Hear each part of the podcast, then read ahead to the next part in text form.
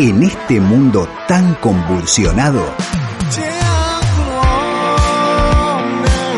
llega Gaby Olivieri para guiarte con tu salud emocional y espiritual.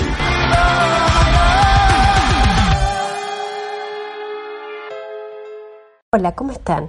Hoy les voy a hablar del Día de la Pachamama, por qué se celebra el primero de agosto y cómo es su ritual.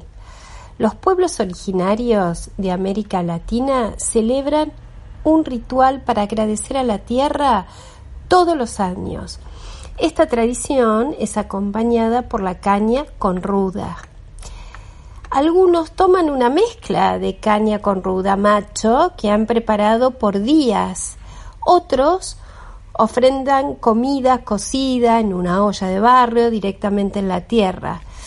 Festejar la Pachamama es una costumbre que se extiende muchísimo en Buenos Aires y en toda la región andina. El término Pachamama está formado por dos palabras de origen quechua. Pacha significa universo, mundo, tiempo, lugar y mama, madre. Entonces a la Pacha se la considera una deidad andina de la tierra, una figura que representa la energía femenina de amor, protección y fertilidad.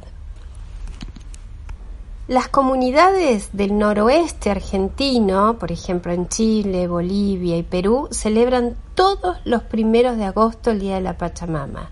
Se trata de un rito que proviene de la comunidad andina, fue adoptada del pueblo inca hace mucho tiempo Actualmente para los atacameños de la puna chilena, el Día de la Pachamama es también su año nuevo, que es muy importante.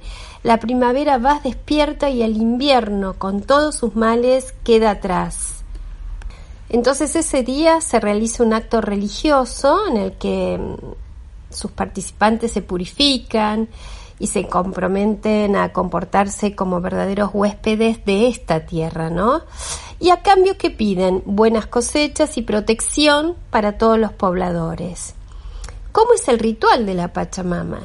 Se entierra en un lugar cerca de la casa donde ellos habitan, una olla de barro con comida cocida, también se pone coca, Shikta, que es eh, la shikta es una especie de pasta formada con cenizas de algunas plantas y papa, alcohol, vino, cigarra y chicha.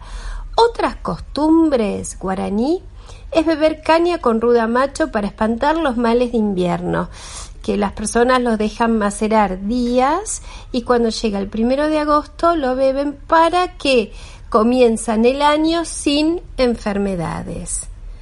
Si te gustó este audio, seguime en mi serie de podcast de conexión interior en Spotify. Fue una producción de Identidad Play.